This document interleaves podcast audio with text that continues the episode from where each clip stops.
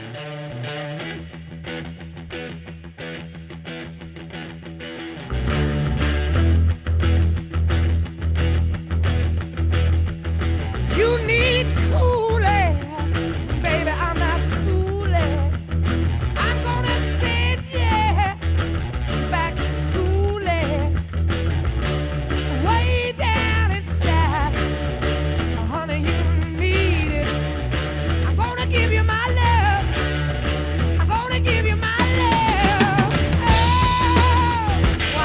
Bienvenidos, señoras y señores, a el octavo episodio de Entrando a Pits. Como ven, tenemos caras nuevas.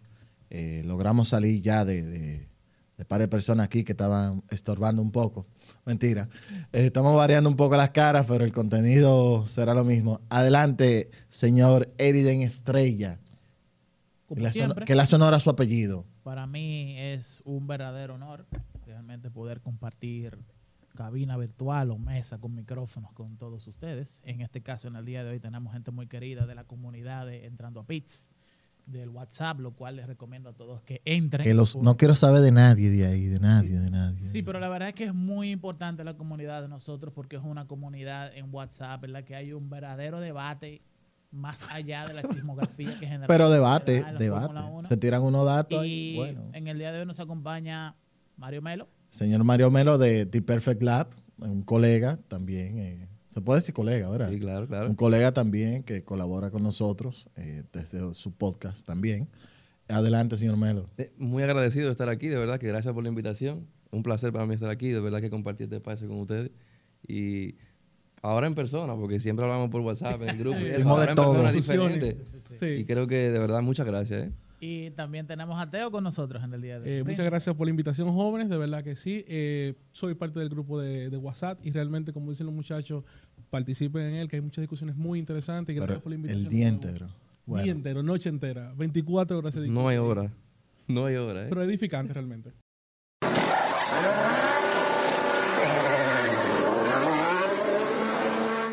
señores, ya entrando en materia, eh, vamos a darle lo que es un review a lo que fue el Gran Premio de los Estados Unidos celebrado el fin de semana.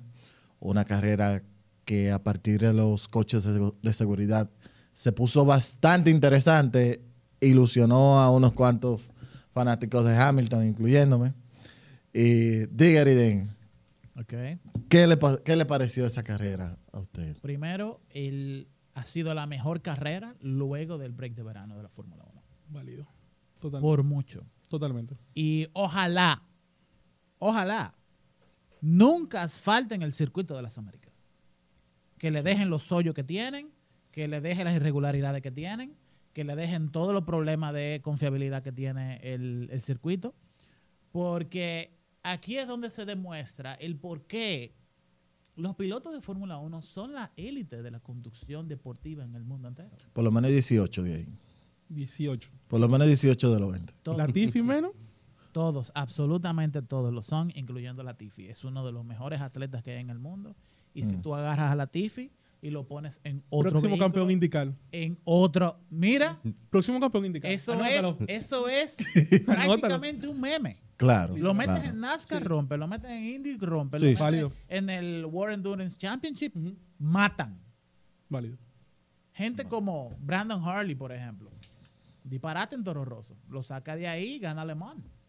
Sí. En un carro que no era de que el mejor. Qué bueno que no está aquí para poder No, poner sí. el ejemplo de, de Nico Rosberg, de Nico Hulkenberg también, que en Le Mans es un monstruo, pero en Fórmula Eh, 1. eh, Nico está Muy duro, Nico. ahora mismo el piloto de desarrollo del proyecto de Aston Martin Valkyrie. Lo vi recientemente haciendo una rueda de prensa de conducción con el vehículo en Silverstone. Y la verdad que ese carro es increíble. Es Bueno. más cerca a un Fórmula 1 con luces direccionales. Va- El, bueno. el hijo de Newi. En tema, el tema está en que este gran premio fue muy bueno. Les recomiendo a cualquier persona Sí. que tenga el, el F1 TV Pro que la vea y la estudie. Porque está todo lo malo de la Fórmula 1 actual. Se pero pudo. definitivamente que todo lo bueno desde el punto de vista del espectáculo. Bien. Dígamelo. Eh, su No, no. opinión aparte en este fin de semana, ¿qué tal? ¿Qué Tremenda carrera. Vimos una carrera donde tuvimos competencia por la punta. eh, un Hamilton resurgiendo. dando una batalla que yo entiendo que no muchos esperaban, con un ritmo increíble la carrera entera. Tuvimos la carrera con más rebases de la temporada entera. Ah, sí, a los que les sí, gustan ver los rebases. sí.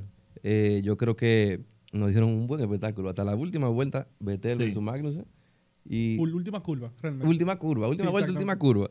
O sea, un show que nos dieron de verdad bastante bueno. Es una pista que conjuga todas sus características muy bien.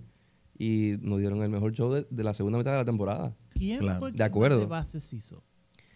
No, tú sabes, no tengo el dato. Creo que Alonso. Probablemente. No, yo Sí. creo que Puede ser. Porque Vettel cayó a 13 después del, del tema del.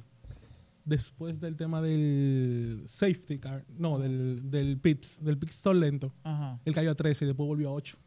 Sí, pero. Pero él empezó Ah. 6, eh, no, 7 empezó. sí, Al- diez. Alonso estuvo séptimo y quedó de último. No, Sí. último no. En la primera. Sí. En el no, en el safety no. No, pero Porque en, el, en accidente. En Pero- el choque, él fue a Pix, cambió alerón y no volvió último. Sí, volvió. Pero volvió si no volvió último, volvió penúltimo. Hay que, hacer una, hay que hacer una distinción, porque realmente hay posiciones ganadas y hay rebases. Exactamente. Y también hay otra cosa que se separa y son las posiciones ganadas en la primera vuelta. Exacto. Si Sí. contamos las de primera vuelta, Vettel fue el que más ganó en la primera vuelta, de décimo a quinto. Carrero. Claro. Carrero. Luego, o sea, rebase como tal no, no fueron muchos realmente, pero ganar posiciones Yeah, they did. Ahí sí. Cinco Leclerc también. Leclerc también empezaba. y después 12. se quedó 13 y volvió a octavo, como tú Sí. dices. O sea, que ahí hay 10 posiciones ganadas. Dígame usted, Teo, ¿qué le parece el fin de semana? ¿Qué le pareció el fin de semana? Fácilmente? Cota fue una de las mejores tres carreras del año realmente. Eh, después de Silverstone, para mí la segunda mejor y después Holanda. Realmente fue una carrera donde los distintos se, se lucieron. Verstappen, Hamilton, Leclerc, Alonso, Vettel. Los mejores cinco pilotos de la carrera generaron buenos adelantamientos, buena carrera, buenos puntos para sus equipos. Y a mi entender, realmente fue algo diferente porque si nos fijamos, desde el parón veraniego, todo es Verstappen, todo es Verstappen, y por primera vez algo se lo puso difícil a él y fue su propio equipo. Imagínate tú. Bueno, eh, a mi entender fue una carrera de pilotos veteranos, donde pudimos ver destellos de grandeza en Vettel, que todavía tiene algo que le queda en, en, el, co- en el tanque, ¿verdad? La, la imagen de el número uno al lado del apellido Betel, eso fue. Ah, sí, porque eso fue- lideró... Eso fue un Sí. regalo Por-. Por de cierto, jubilación de la sí, que por cierto, eh, irónicamente hablando, Yeah. pudo completar su lead lap, o sea, o sea, su vuelta de Claro. 3.500, Exacto. que no es todo el mundo que puede llegar ahí a, a ese número. O sea, eh, adela- eh, liderando una carrera, 3.500. Pasando ya eh, al segmento de quién ganó, los pilotos que ganaron, los pilotos que uno entiende eh, que perdieron este fin de semana. ¿Quién tú crees que perdió y quién tú crees que ganó este fin de semana? Perdió Ferrari, Aston Martin, Alpine, Haas, Williams. Ganó Mercedes-Benz y McLaren. Entonces, Mercedes-Benz mejoró el vehículo sin necesariamente introducir todas las mejoras que han hecho para el vehículo, porque ellos tienen un nuevo diseño para el alerón delantero. Que le, sali- Está en el proceso de aprobación de las pruebas técnicas y de que le, que le salieron, le salieron huyendo. Pero se Eh, entonces, eso va a entrar para México ahora. ¿Cómo? Y es posible que el vehículo mejore un poquito más de lo que lo ha hecho. Sin embargo, yo creo que lo que más sentido tiene de ahora en adelante son dos cosas. Uno, que Mercedes-Benz siga mejorando, porque cuando Mercedes-Benz mejora hay más show, hay más competición. Es igualmente de aburrido ver a Verstappen ganando siempre que ver a Hamilton ganando siempre. Ah, a mí no me aburre, Hamilton. Eso no tiene sentido, eso no es, Lo sabemos. eso no es deporte. Y ganó Hamilton. Ay, Se metió completamente en la cabeza de Russell y Russell está fuera de su centro. Van 6-0, ¿eh? En las últimas carreras. Desde Bélgica para acá. Eh, como la moda es odiar a Hamilton, eh, les recuerdo que desde Bélgica para acá le ha metido 6-0 en En cual. línea. En línea, y uno atrás de otro. Eso tiene una palabra con ñ por mi barrio. Diga usted, ¿quién ganó, quién perdió? Ganó, obviamente, Verstappen, ganó la carrera. Hamilton también. eh, y algo que agregar, lo que me sorprende de Hamilton y el último stint con desventaja de goma, tuvo una, me- una, una media Él es muy bueno. en mucho endura. mejor Él es- en endura es muy que, bueno. que otras eh, carreras de esta temporada. O sea, estuvo mucho más cerca de Verstappen. Hamilton, no le ganó, obviamente no hay ritmo para ganar, pero No, pero estuvo mucho más cerca en esta carrera que en todas las otras. Vamos a hablar de eso ahorita. Que yo tengo un tema ahí, que tengo días sin, sin dormir pensando en eso. Está bien. Dígame, Teo, ¿quién ganó, quién perdió? Mm, perdió Ferrari de nuevo. Ya se consolidó como el mejor segundo, segundo, segundo monoplaza. Realmente ya nos dimos todos cuenta de que degrada demasiado goma y que solamente un vehículo a una sola vuelta. Vehículo de sábado. Sí, exactamente. Ganó Aston Martin para mí. Aston Martin se coló con el vehículo de Vettel en número 8 después de una parada desastrosa en Pix. Y también sin la salida del señor, Dios mío, el otro, Stroll, hubiesen quedado, eh, estaban en séptimo, sexto peleando. Él hubiese quedado casi en, en podio. Yo estaba pujando ese podio, de verdad que sí. Una pregunta. ¿Tú crees que Stroll tiene el mérito de ser un piloto de Fórmula 1? No, ¿Por qué? no lo siento en la capacidad. Todos los compañeros que ha tenido lo han batido. Todos. Ahora, yo, yo, puedo, yo te puedo decir lo contrario. Yo digo que sí. Sí. El problema es que le falta consistencia. Cuando vemos que Stroll llegó a la Fórmula 1, Piloto. No, 18 años, podio en su primera Ah, sí, temporada, claro. Hizo Paul, desde por posición en su primera temporada, en lluvia. O sea, sí, en lluvia. Eh, tú sabes hay que algo. A mí, hay, a mí- hay un talento. A mí, ahí, a mí no, como piloto a mí no, No, me gusta. que lo- los 20 pilotos de Fórmula 1, como estaba diciendo Erin temprano, son los mejores del mundo. Desde Latifi hasta Stroll, todos, todos, todos. Totalmente de acuerdo. Ahora, claro, hay, una, hay unos que se dividen, que son muy diferentes, son talentos generacionales, y tú quieres ver lo mejor de lo mejor. Stroll está ahí y va a seguir en la, en la competencia porque su papá está ahí. Dios Sí. mío. Eso, ese es el ya esa es la otra cara de la moneda, pero Exacto. realmente yo entiendo que sí, que él, él, él tiene mérito. Lo, que lo que tenemos que soportar aquí, los, fanáticos. Ey, que, que, que conste que a mí me cae mal. A mí no me gusta. Y, y yo no me gusta decirlo. así, No, yo pero sí, yo sí lo digo. Ya yo estoy cansado de ese U- tipo de errores. ustedes, ustedes, busquen un compilado de accidentes de Stroll y todos los accidentes son lo mismo. Pero lo eso, mismo. eso decía Verstappen. ¿El qué? A de Verstappen decían eso temprano de edad. Pero yo creo que en los últimos Verstappen lo- antes del 2018. Cuando, 19. eh, no, Porque 18. en Baku fue en el 18 que, que chocó contra... Contra, Contra Ricardo, no, no le diga eso a, a- Sí. al- a uno de los productores de este programa que cae duro. Sí. Pero mira, lo que te digo es, el problema con Stroll, eh, y nos fuimos del tema de Estados Unidos, pero hay- tengo que decirlo, todos los accidentes de Lance Stroll se producen cuando tú intentas rebasarlo. El punto de inflexión donde Max Verstappen se convirtió de verdad en lo que se decía de él fue cuando eh, él chocó de forma cuestionable en Mónaco. A partir de Mónaco 2018, que esa le dolió porque eh, corríame que esa fue la carrera que ganó Ricciardo. Sí. Sí. Después de ahí vimos otro, otro Verstappen. Después de ahí vinieron las, las primeras batallas, eh, como un, un- un preview de lo que vimos esta temporada con Leclerc. En el 19.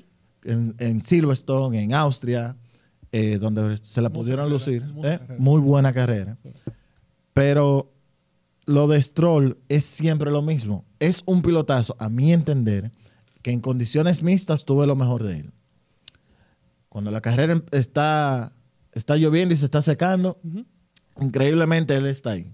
Siempre, siempre. Pero no veo en él, y yo lo considero hasta un piloto peligroso y a veces hasta imprudente. Yo, si se fijan y buscan un compilado de todos los accidentes de Lance Stroll, son cuando tú intentas rebasarlo, que él no usa los retrovisores. Yo creo que en los últimos 12 meses podemos encontrar 14 accidentes, por lo menos. En los últimos 12 meses. Yo, Yo- Creo, yo creo que Stroll no merece una superlicencia. Vale. Yo creo que Stroll no, no tiene la mente completamente en ser un piloto de Fórmula No. 1.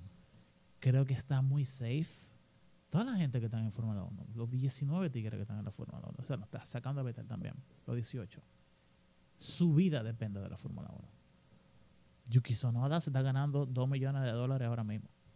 Pero tú no te puedes retirar en tu vida con 2 millones de dólares, ni siquiera viviendo en la República Dominicana.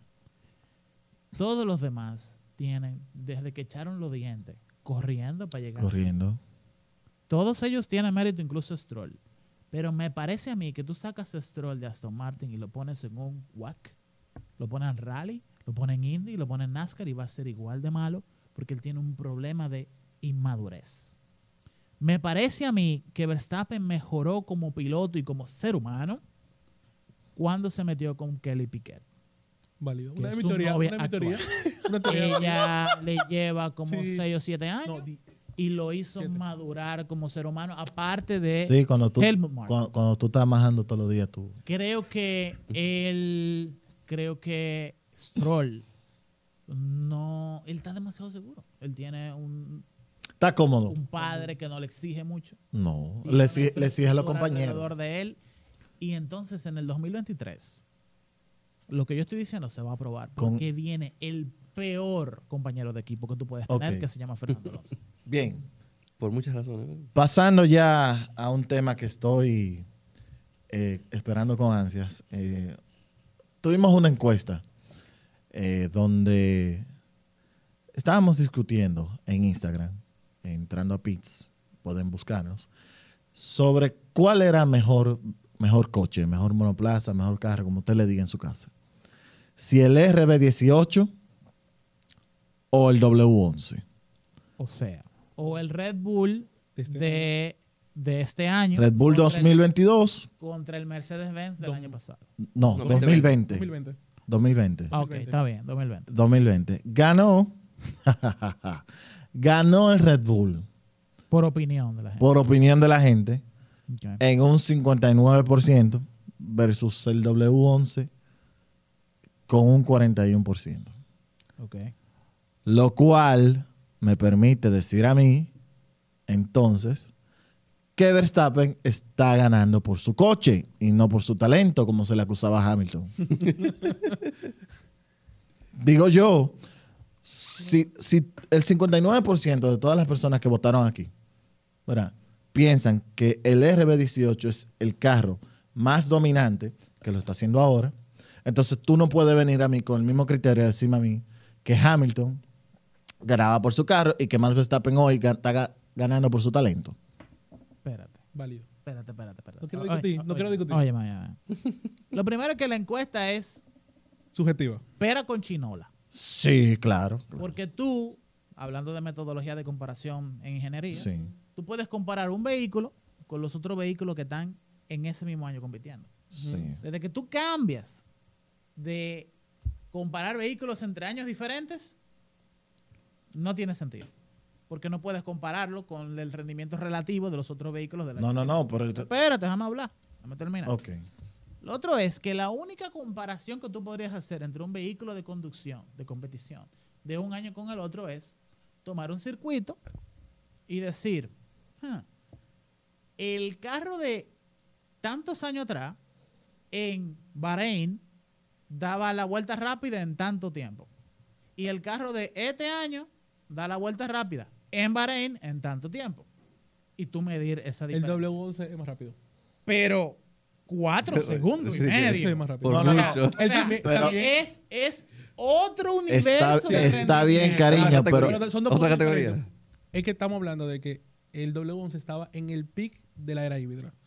Ahora estamos cambiando toda una regulación completa donde hay cambios No, aerodinámicos, No, no, cambio no. de motor, si lo hay. Pero lo que, lo que te, tienes- es que el sentido de la encuesta no es eh, cuál es mejor entre los dos directamente, sino de, ¿Cuál fue en, su año cuál fue más dominante. Entonces, Lo que pasa es que con- entonces con Red Bull, muchas de las carreras que debió ganar Ferrari se las regaló a Red Bull. no. es que, es, que, Sí. es que la encuesta lo único que está diciendo ¿Cuál es mejor? es que la gente opina Que el- que el Red Bull Mejor es más rápido que el otro. Yo es, me que alegro. es la opinión Yo- de la gente. Yo me, yo me alegro. Yo, yo- Tú no estás midiendo caballo de fuerza, tú no estás midiendo tiempo, tú no estás midiendo vueltas rápidas. Es la opinión de la gente. Entonces, ¿qué es lo que te dice la mira, que la gente opina Que que, el Red Bull de este año es más rápido que el Mercedes-Benz del 20. Eh, Eso es todo u- lo que una, da. una, una advertencia, y discúlpame. En Instagram se ve quiénes votan. y están ahí, ¿eh? Antes, para que lo, para que lo sepan. Acabas de ¿De qué? impedir que la gente vuelva a votar de nuevo. No, no, no, son libres de votar. Ahora vamos a rebatir la opinión. Así como yo estoy, que me, que me acaban en ese grupo, así yo puedo defenderme. Todos los días. Ok, sí. Digo, yo no tengo miedo a que me acaben, ¿eh? De que acabarme todos los días. Ajá. Eriden, se dio un pronóstico tuyo de la semana pasada. Tú eres un tipo, tú estás a otro nivel. ¿Cuál pronóstico? MoneyGram y Haas Ah, sí. eh, firmaron un acuerdo eh, sobre patrocinio, algo sobre lo que tú estabas hablando. Te vamos a dejar de último eh, sobre ese tema para darle cabida a los invitados de este programa, gente VIP, para saber su opinión. ¿Qué opinas tú del tema de los patrocinadores que se ven muy bonitos con ese uniforme negro, por cierto? Yeah. eh, que de- por mí que se queden así, que le da más personalidad. ¿Qué opinas tú, primero, del patrocinio de MoneyGram y Haas y de la alianza Audi y Sauber? ¿Cómo viene eso para ti? Dos puntos importantes. Eh, lo de Haas tiene que revisarse. Están recibiendo dinero y nadie sabe qué están haciendo con ese coche. nadie sabe. Nadie. No hay una actualización, no hay nada. O sea, le Oye. están dando dinero para nada. Pero sencillamente. eso es sencillo lo que están haciendo. Eh, Están pagando nómina. atrasada. O sea, si los cuartos de un equipo no llegan al carro, es que se están yendo los ingenieros que tienen. Perfecto. O sea, en un, en un equipo tú no puedes gastar más de 140 millones de dólares. Hasta Y. Haas, estoy clarísimo que no tiene 140. A este momento no, lo tiene. Y no lo va a tener el año que viene y no lo tuvo el año, el año de atrás. Entonces, Haas necesita por lo menos tres patrocinadores más. Por lo menos tres más así globales, comprometidos de aquí al 2026 Como mínimo. para ellos poder no solamente comprarle piezas a Ferrari, sino también poder modificar esas piezas. Porque entonces tienen más tiempo de túnel de viento que todos los demás, o casi todos los demás. Pero lamentablemente, si No tú lo no usa. tienes los cuartos para tú desarrollar nuevas piezas, Pero tú no haces nada con la yo, data yo te voy a decir un punto positivo de Si Haas. lo usa, no lo aprovecha. Yo te voy a decir un punto positivo de Haas. Aunque ellos se quedaron estancados, fueron el equipo que más le sacó provecho. Por lo menos en, lo- en los test, ¿verdad? Que más le sacó provecho a- al tema de las, eh, de las nuevas normativas. Por lo menos ellos saben leer. Ahora vamos a ver si la pegan. No, pero que eso, es sencillo. Ellos tomaron el dinero Mazepin del año 2021. Lo tumbaron, tumbadito. Exactamente, y lo desarrollaron en el 2022. Ellos empezaron de hace mucho desarrollo de este auto y todavía sigue siendo un auto de baja parrilla. Bueno, dígame, Mario. ¿Qué yo opino? Mira, yo entiendo que ellos lo reciben con los brazos abiertos porque es un title sponsor. Sabemos el drama que ha tenido Haas en años anteriores, por ejemplo, el de Rich Energy, donde venía una gente que prometía y prometía Todavía, todavía y nunca daba. por ahí. Entonces ahora viene un patrocinador, patrocinador de título y que no viene por los pilotos. Eso también es un respiro para Haas, algo que usualmente lo que ellos atraen vienen con los pilotos. Ahora mismo es el caso de lo que tiene Magnussen.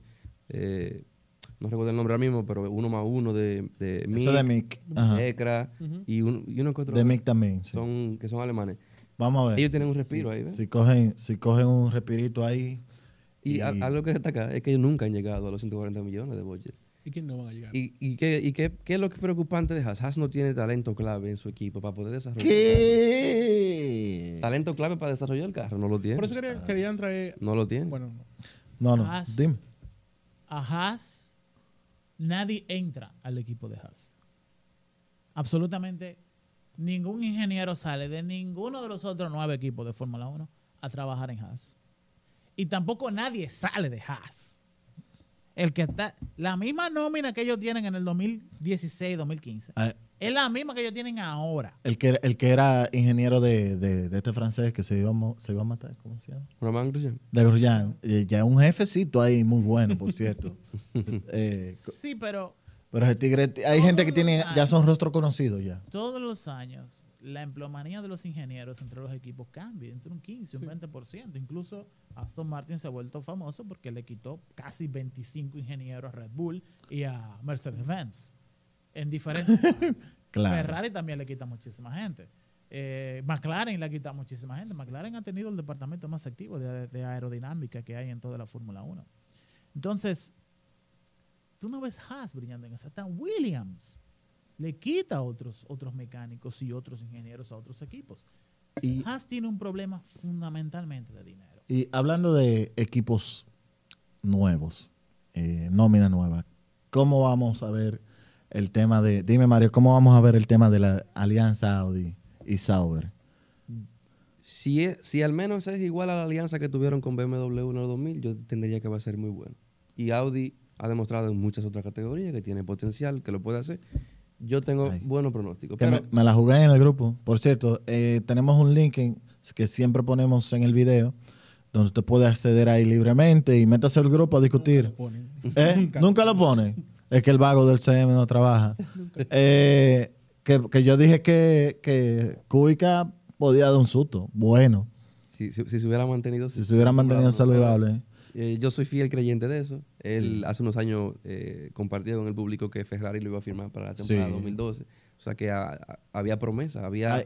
interés en él también. Eh, eh, Entonces, para, para mí que ese puesto estaba maldito, porque ese puesto eran de dos pilotos. El primero era de Kubica y el, y el segundo puesto era de Bianchi. sí. Y ninguno de los dos pudieron. academia- mira, sí, para que tú veas.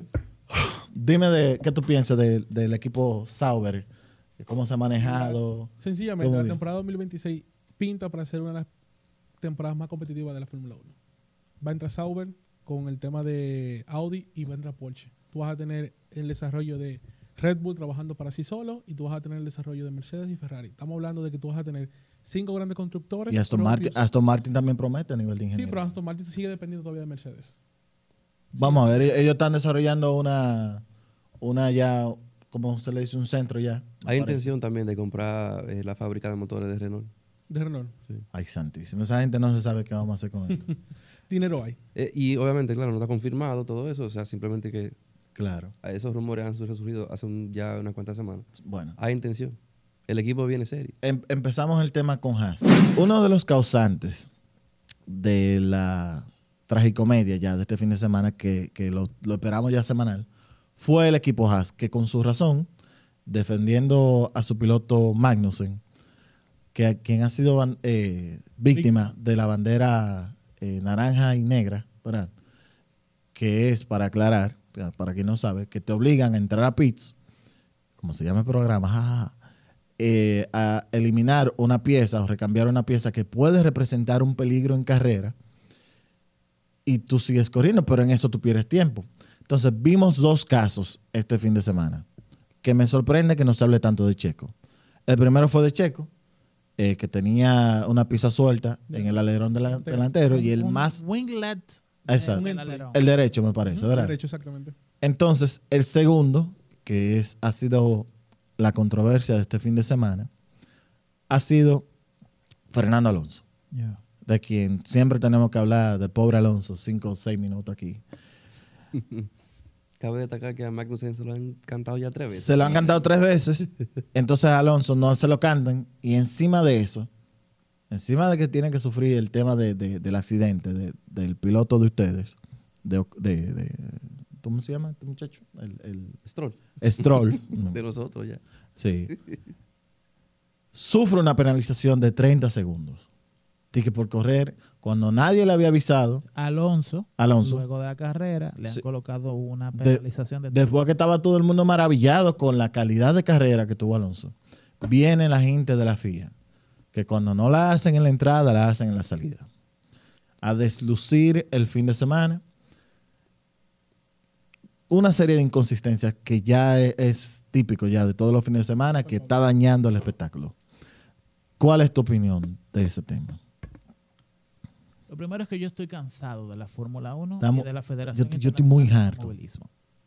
En el que ellos tienen que hacer lo que sea necesario para poner las penalidades que ellos le dé su gana, pero que pongan las penalidades antes de que acabe el Gran Premio.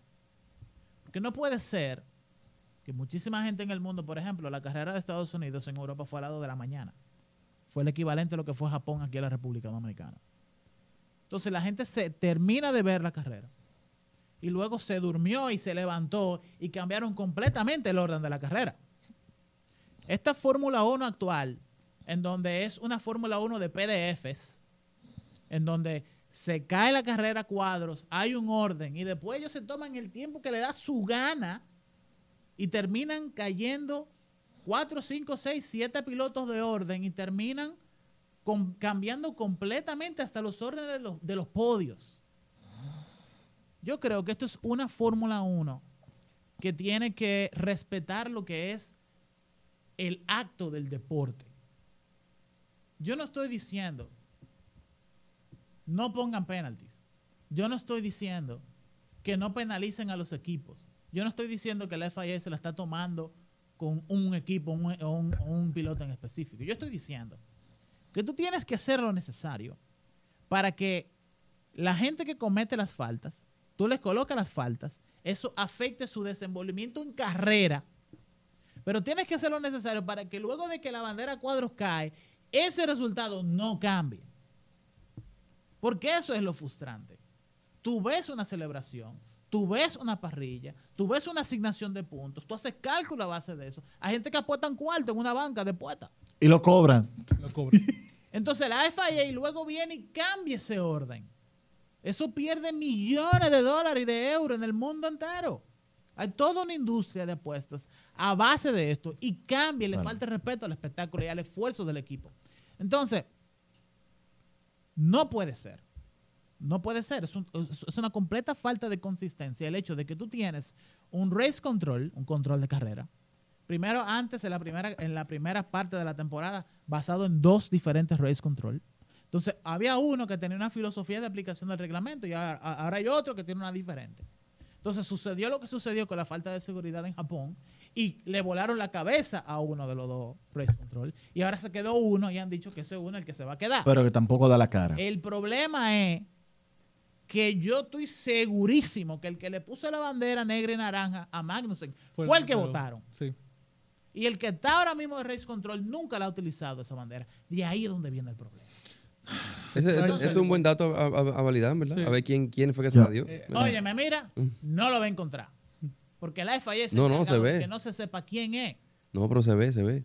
Acuérdate que después de cada carrera sale un documento donde se ve, lo podemos investigar. Sí, lo que pasa es que eran mixtos, eran do- los dos. Se ponían, Eran los dos que se estaban ponían. antes. Antes Tú no sabes cuál de los dos antes fue que metió la bandera. Sí. O sea, que los dos firman el documento oficial de la Sí. carrera. No tiene sentido, señor. Mira. Viejo, mira, óyeme. No, no la, la FIA no tiene sentido en muchas Yo cosas. escaneo Y todos los realmente ellos han sido La culpa, protagonistas. la culpa tampoco recae solamente en Race Director, hay que hacer la distinción. Sí, válido. Y los comisarios tienen su culpa, pero Hay cinco stewards por carrera y los stewards son los que deciden si investigan un, un- Sí, pero- un evento o no. ¿eh? También. hay un, hay un tema aquí que queremos dar- darle visibilidad. La FIA no tiene control de la carrera. La FIA no tiene control sobre su propio reglamento, no lo tiene. El reglamento es un regla- reglamento muy subjetivo. Hoy ellos interpretan de una manera, mañana interpretan de otra. Eso No es lo que hay que cambiar. No Eso es lo que tú ser. tienes que cambiar. Tiene que ser una limitante donde te diga a ti, si tú haces esto, tienes esta pena. Si haces esto, tienes esta pena. ¿Por qué? Porque estamos acostumbrados desde los años 80 a las famosas áreas grises que no añaden valor al deporte. En ningún sentido ¿Tú, quieres, ¿Tú quieres ver un ejemplo de, de zona gris?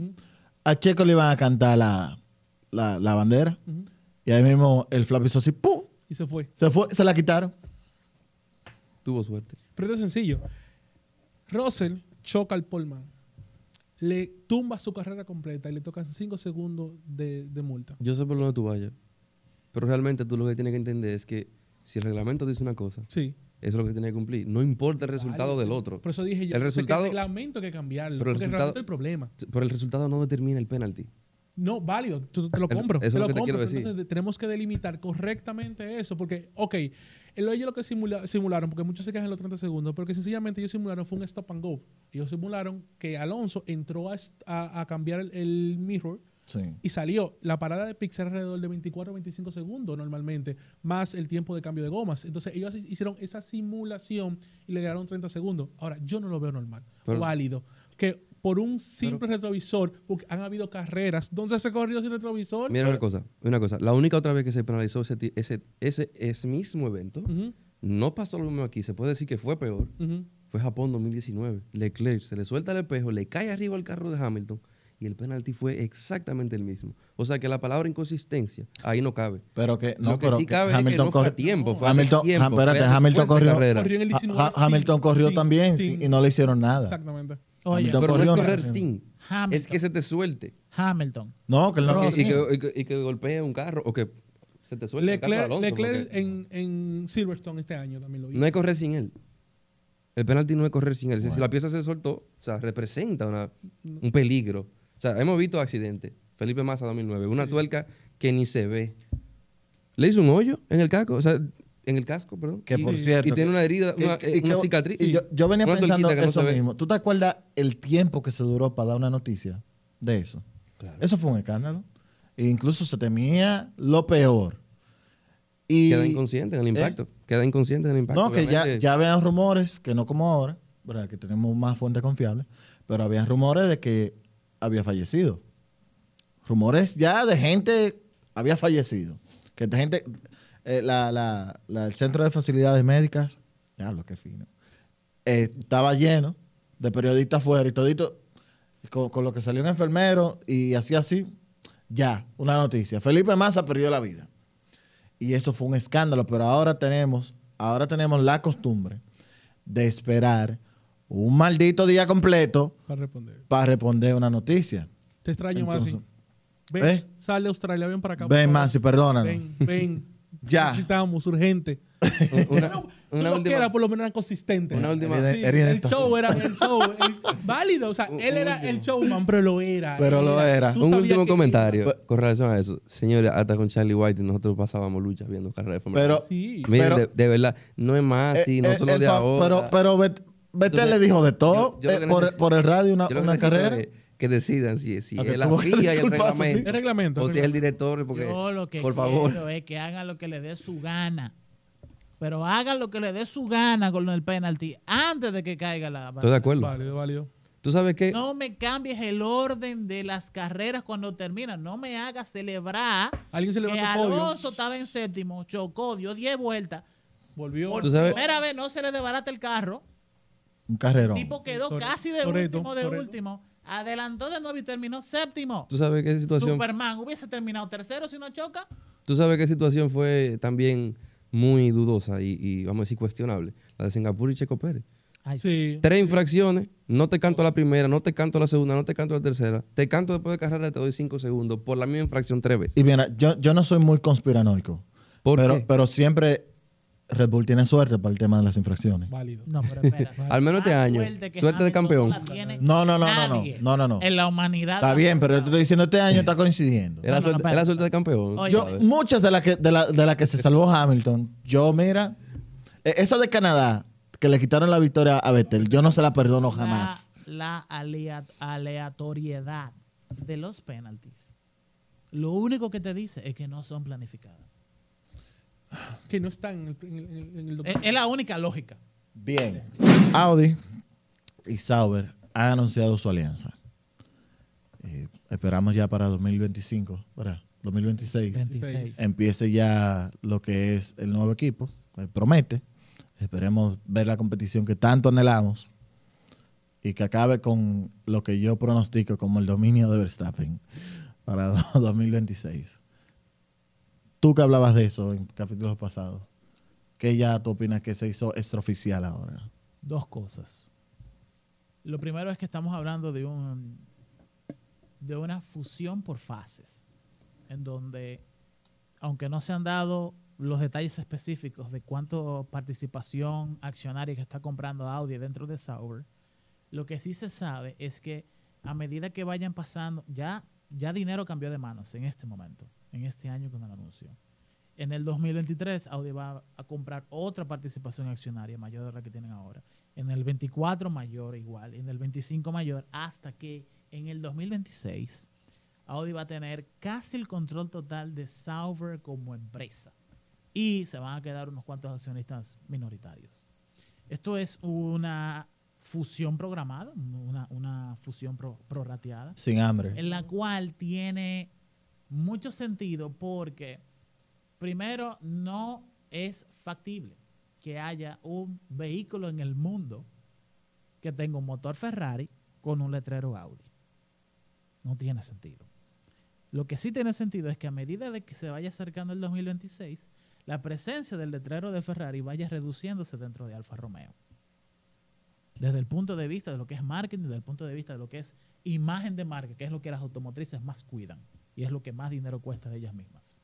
Lo segundo es, que es lo más sorprendente, es que Audi va a desarrollar un powertrain, un motor para el vehículo de Sauber del 2026. Eso es una verdadera sorpresa. Claro. Porque si quien se esperaba que iba a desarrollar el motor dentro del, del motor de Fórmula 1, dentro del equipo Volkswagen, dentro del con- conglomerado Volkswagen, era Porsche. Porsche. Era mucho. Entonces, esto ya crea una situación bastante interesante corporativa al interno del grupo Volkswagen, porque ahora quien tiene la presión de desarrollar, de llegar a un caso, de llegar a un deal, de llegar a un, a un anuncio de adquisición y una alianza con un equipo de Fórmula 1 de Fórmula 1, se llama Porsche. Porsche no tiene nada hablado con nadie. Le salió rebelde al hermanito. Eh, Williams, lo de todo el mundo habla de Williams, Sí. pero ni Capito, ni, ni el fondo, que maneja Williams, ni nadie ha dicho absolutamente nada. Creo que ellos entienden como un error todos los liqueos de información que dieron con el, con el Sí, tema Red anterior con Red Bull, que creo que fue uno de los factores que dañó el acuerdo. Es muy posible que haya un NDA que se haya violado.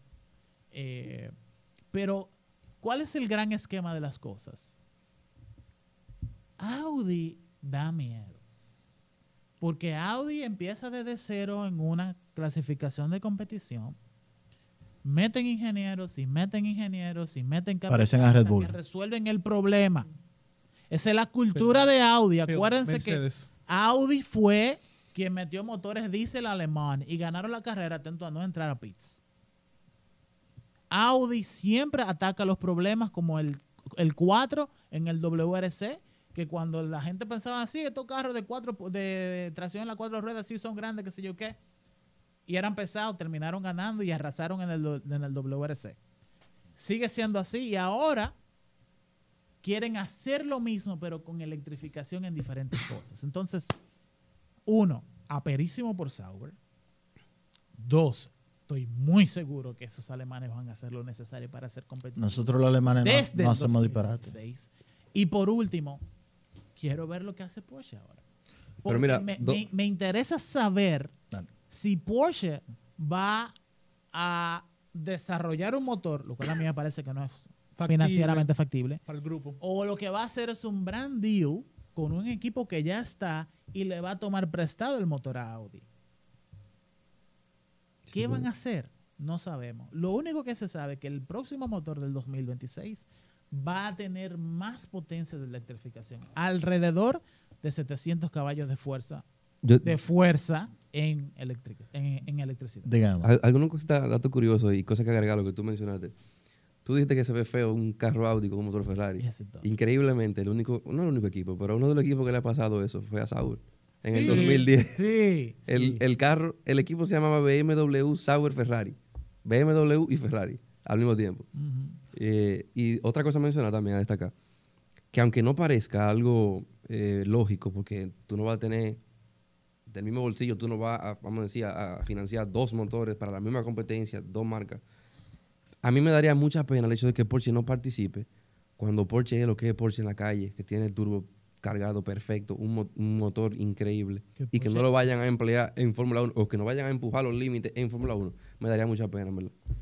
Porsche hace lo que tienen que hacer para ganar y siempre termina ganando. Fíjate que el talento de Andrea 1. Seidel, Andrea Seidel, ahora el técnico de McLaren, era el chief Porsche. principal de Porsche en Le Mans. Y él sabe muy bien cómo trabajan esa gente. Tienen un problema, lo analizan, meten dinero y después meten gente. Dígame usted. Teo. No, como dije, dije anteriormente, realmente como eh, quiero que entre Porsche también a la categoría, el tema de Audi va a mejorar la categoría con cinco grandes competidores, cinco grandes constructores. El tema de que Porsche no entre con Red Bull me encanta también. Siento que va, se va a dar una de mis teorías que con la muerte de Dimitrich, eh, el grupo, el tri- triunvirato entre el señor Newi, el señor Horner y el señor.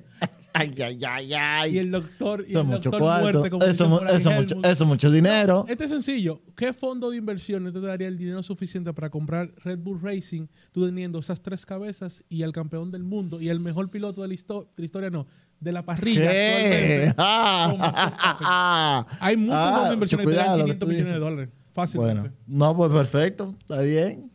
Está bien. Dijiste que era el mejor de la historia, ¿eh? No, no de échate la para parrilla, de atrás. la parrilla. No, Échate para atrás, que lo dijiste. Futuro. Pero está bien. Señores, ya volviendo a lo que es el tema del fantasy, eh, tenemos que anunciar eh, los lugares de... ¿Cómo va el fantasy? Ya que nos quedan ya Tres. carreras, ¿verdad? ¿Qué es el Gracias. El fantasy es un torneo.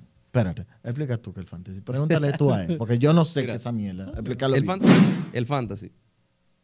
El fantasy básicamente es un juego en el que todos los que participamos tenemos un presupuesto.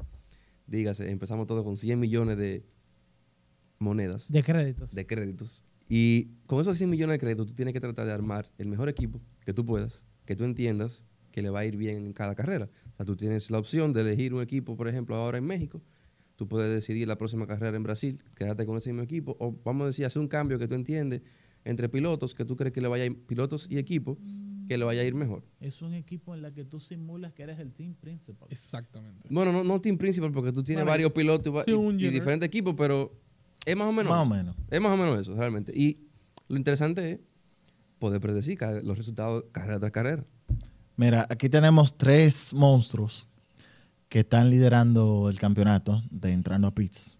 El primero es el señor Ray Kubik ¿Quién será ese? El señor, no sé, un tal Mario. Escribe aquí abajo, un- un escribe. tal- Di que soy, soy yo. soy yo, el soy tal, yo. el tal Mario Melo, quien está liderando, quien está liderando actualmente el fantasy, seguido por los Fitos, es un colaborador cercano, desgraciado, eh, amigo de nosotros, eh, que está actualmente en segundo lugar, el señor Adolfo Adames. Oh, Adolfo. Adolfo, sí, duro, Fito, bien. Y el tercer lugar, eh, Vicini Premium Team, de un primo mío lejano. Hay cuarto ahí. ¿Eh? Hay cuarto. Ahí, ¿no? Nosotros los Vicini, mira, Del primo. el señor Giancarlo Vicini ya eh, está en tercer lugar. Vamos a ver ahora esta carrera, si se mantiene en tercer... ¿Qué, qué le va a regalar eh, el jefe, que no está aquí ahora mismo?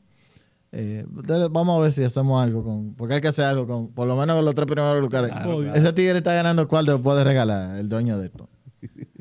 Vamos ya pasando de esto al preview de México. México GP. México GP, el circuito de los hermanos Rodríguez, un circuito históricamente que ha favorecido a Red Bull desde el día uno.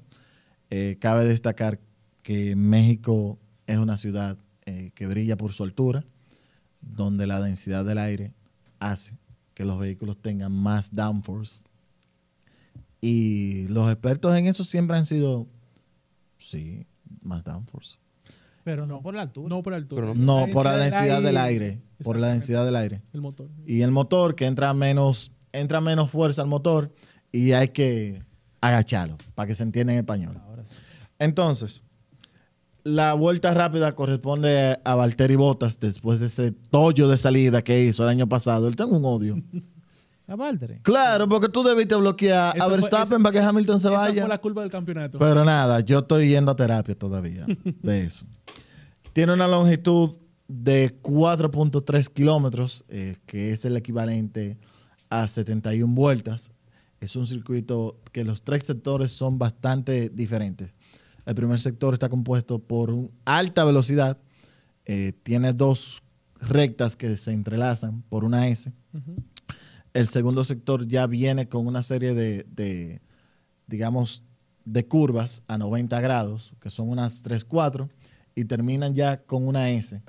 Para finalizar en el tercer sector, que es la zona del estadio, que cabe destacar que era un estadio de verdad, Sí, el Foro Sol. que demolieron y dejaron las gradas ahí y metieron la, la pista por el medio. Un espectáculo. Al final de carrera siempre se ven las luces y el confeti cayendo, cosa que a mí no me gusta porque todavía eh, se queda en pista.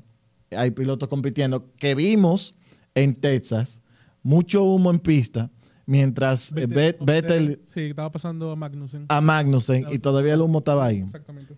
Entonces, la gama que se va a llevar es la gama media eh, de los eh, compuestos de Pirelli, que es la C2, la C3 y la C4.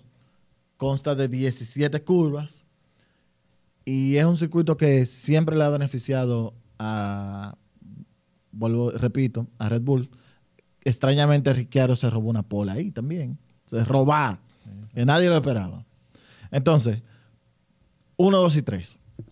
Eh, primero quiero decir que yo amo el GP de México. Me encanta, me El encanta. GP de México. El am- Pero, ambientazo. pero, eh, no, la estructura. La, El- pista no me gusta. El GP Ah. de México es un gran premio con mucha personalidad. Y que esa personalidad es la personalidad mexicana. sí. Y México es lo máximo. Y México DF es lo máximo. Y todo lo que tenga que ver con México es muy cool. Que, por, que por cierto, espérate. es algo difícil de ver sí. en los gran premios actuales en donde son muy black. No, que ellos la llevaban fácil. Se estaban llevando el premio del año hasta que llegó Sam Bolt. Es el único que le compite cara a cara en términos de personalidad. Eh, y creo que es factible para Red Bull, sobre todo, hacer lo necesario para que Checo Pérez gane. Sí. el- en ¿Tú este crees? próximo Gran Premio. Creo que sí. ¿Quién es tu 1, 2 y 3? Yo no tengo ningún 1, 2 y 3. Para nada. Yo lo que sé es que tiene sentido para el marketing y la marca de Red Bull. Y en Pues tú este uno, caso- pues tú uno Checo y tú dos Verstappen, entonces. Se lo ponemos así también. Vamos a ponerlo así. El tema es que Red no es financieramente malo para Red Bull hacer lo necesario para que en este caso hagan con Checo Pérez lo que siempre hacen con Verstappen. Y agregar eso que Checo Pérez todavía está peleando por el segundo puesto. Ah. Sí, Oye, oye, ayúdalo a... Tiene sentido que hagan lo Financiera y- y de intención. para que gane. Hay un solo De problema. primera. Claro que sí. Hay- Max Verstappen. Ajaja. Hay un solo La primero. mentalidad de Max Verstappen es siempre ganar. No, Siempre. usted- señores, Siempre. yo espero. Ojalá sea así, ¿eh? Sería lo bonito. Pero los pilotos son pilotos. Y son unos hijos de la cebolla todos, todos. Dime tú 1, 2 y 3. ¿Y qué esperas para esta carrera? No, yo digo Verstappen, Checo y después yo creo que es Hamilton, ¿verdad? Hamilton. Hamilton. Yo 1, 2 y 3 de esta carrera. Verstappen, quiero que gane Checo. Verstappen. Checo, eh, no, Verstappen, Leclerc, Checo. Checo, se- Checo tercero. Sí, Mira, yo te voy a dar mi 1, 2 y 3. Primero Verstappen. válido. Segundo Hamilton. Eh, por el tema del downforce. Que el downforce se le, se- se le da bien a ellos. Quizá en el primer sector. Y tercero Checo. Ferrari va a ferrarear. Pero nada, vamos a esperar que el fin de semana llegue. Para finalizar, señores, tenemos el junte de la carrera el próximo domingo en The Car Launch. Vamos a poner la dirección, ojalá que el, que el editor, ese vago, ponga la dirección abajo. Vamos a estar dándole calor en las redes para juntarnos este domingo, nos damos un trago viendo la carrera, el que bebe, el que no beba también que vaya, para disfrutar con el elenco de Entrando a Pits. Este va a ser nuestro primer gran junto de muchos, donde vamos a estar compartiendo con ustedes, la gente del grupo, los que no son del grupo también que puedan ir. Están todos invitados. Por favor, vamos a encontrarnos allá tempranito para coger, ¿verdad? Y ver esa largada de ese circuito que es la más larga. Eh, la, la largada de México es eh, eh, la, la largada más larga y siempre da buen show hasta la primera curva. Eh, recuerden que este próximo domingo nos encontramos en The Car Launch con el elenco de Entrando a Pits. La gente que sale en cámara, los que no, la productora va a estar por ahí también para que la conozcan. y nada, para cerrar, para cerrar, salió otra encuesta donde ustedes, ustedes, los incoherentes que votan, votaron por quién era el mejor piloto y hubo tres. Estaba Max Verstappen, estaba el señor Lewis Hamilton y estaba Nicolás Latifi. Max Verstappen ganó con un 38%. Lewis Hamilton quedó con un 37% y Nicolás Latifi quedó con un 25%. Ya tomándolo en Lo serio. único que tengo que decir es que la inclusión de la Tifi en esa encuesta es una definición de libro de lo que es una pregunta de control. Ah, tú no querías que se armara, ¿verdad? Tú estás diciendo que... Una pregunta de La control. democracia es está una sobrevaluada. pregunta- Una pregunta de control es una pregunta que tú haces dentro de una encuesta para verificar si algo que se dijo anteriormente, si la persona que está llenando la encuesta tiene criterio para llenar la encuesta. Entonces, ¿qué tú estás diciendo? Que... El 25% no tiene criterio de nada. Bueno, pero que hay una gente que diga que... que- ¿El 25 o el 75? ¿Cuál de los dos? No, eh? el 25. Vamos a ver. El, el 25 votos por el TIF, por la TIF. Bueno, Claro, o sea, Sí. no, lo que pasa es que una gente que diga que el W11, eh, que Hamilton ganó porque tenía el W11 y que Verstappen este año con el RB18 gane por su talento, tampoco es que tenga mucho criterio. Esto es una carrera de coche. Pero nada, entrando a Pits, muchísimas gracias por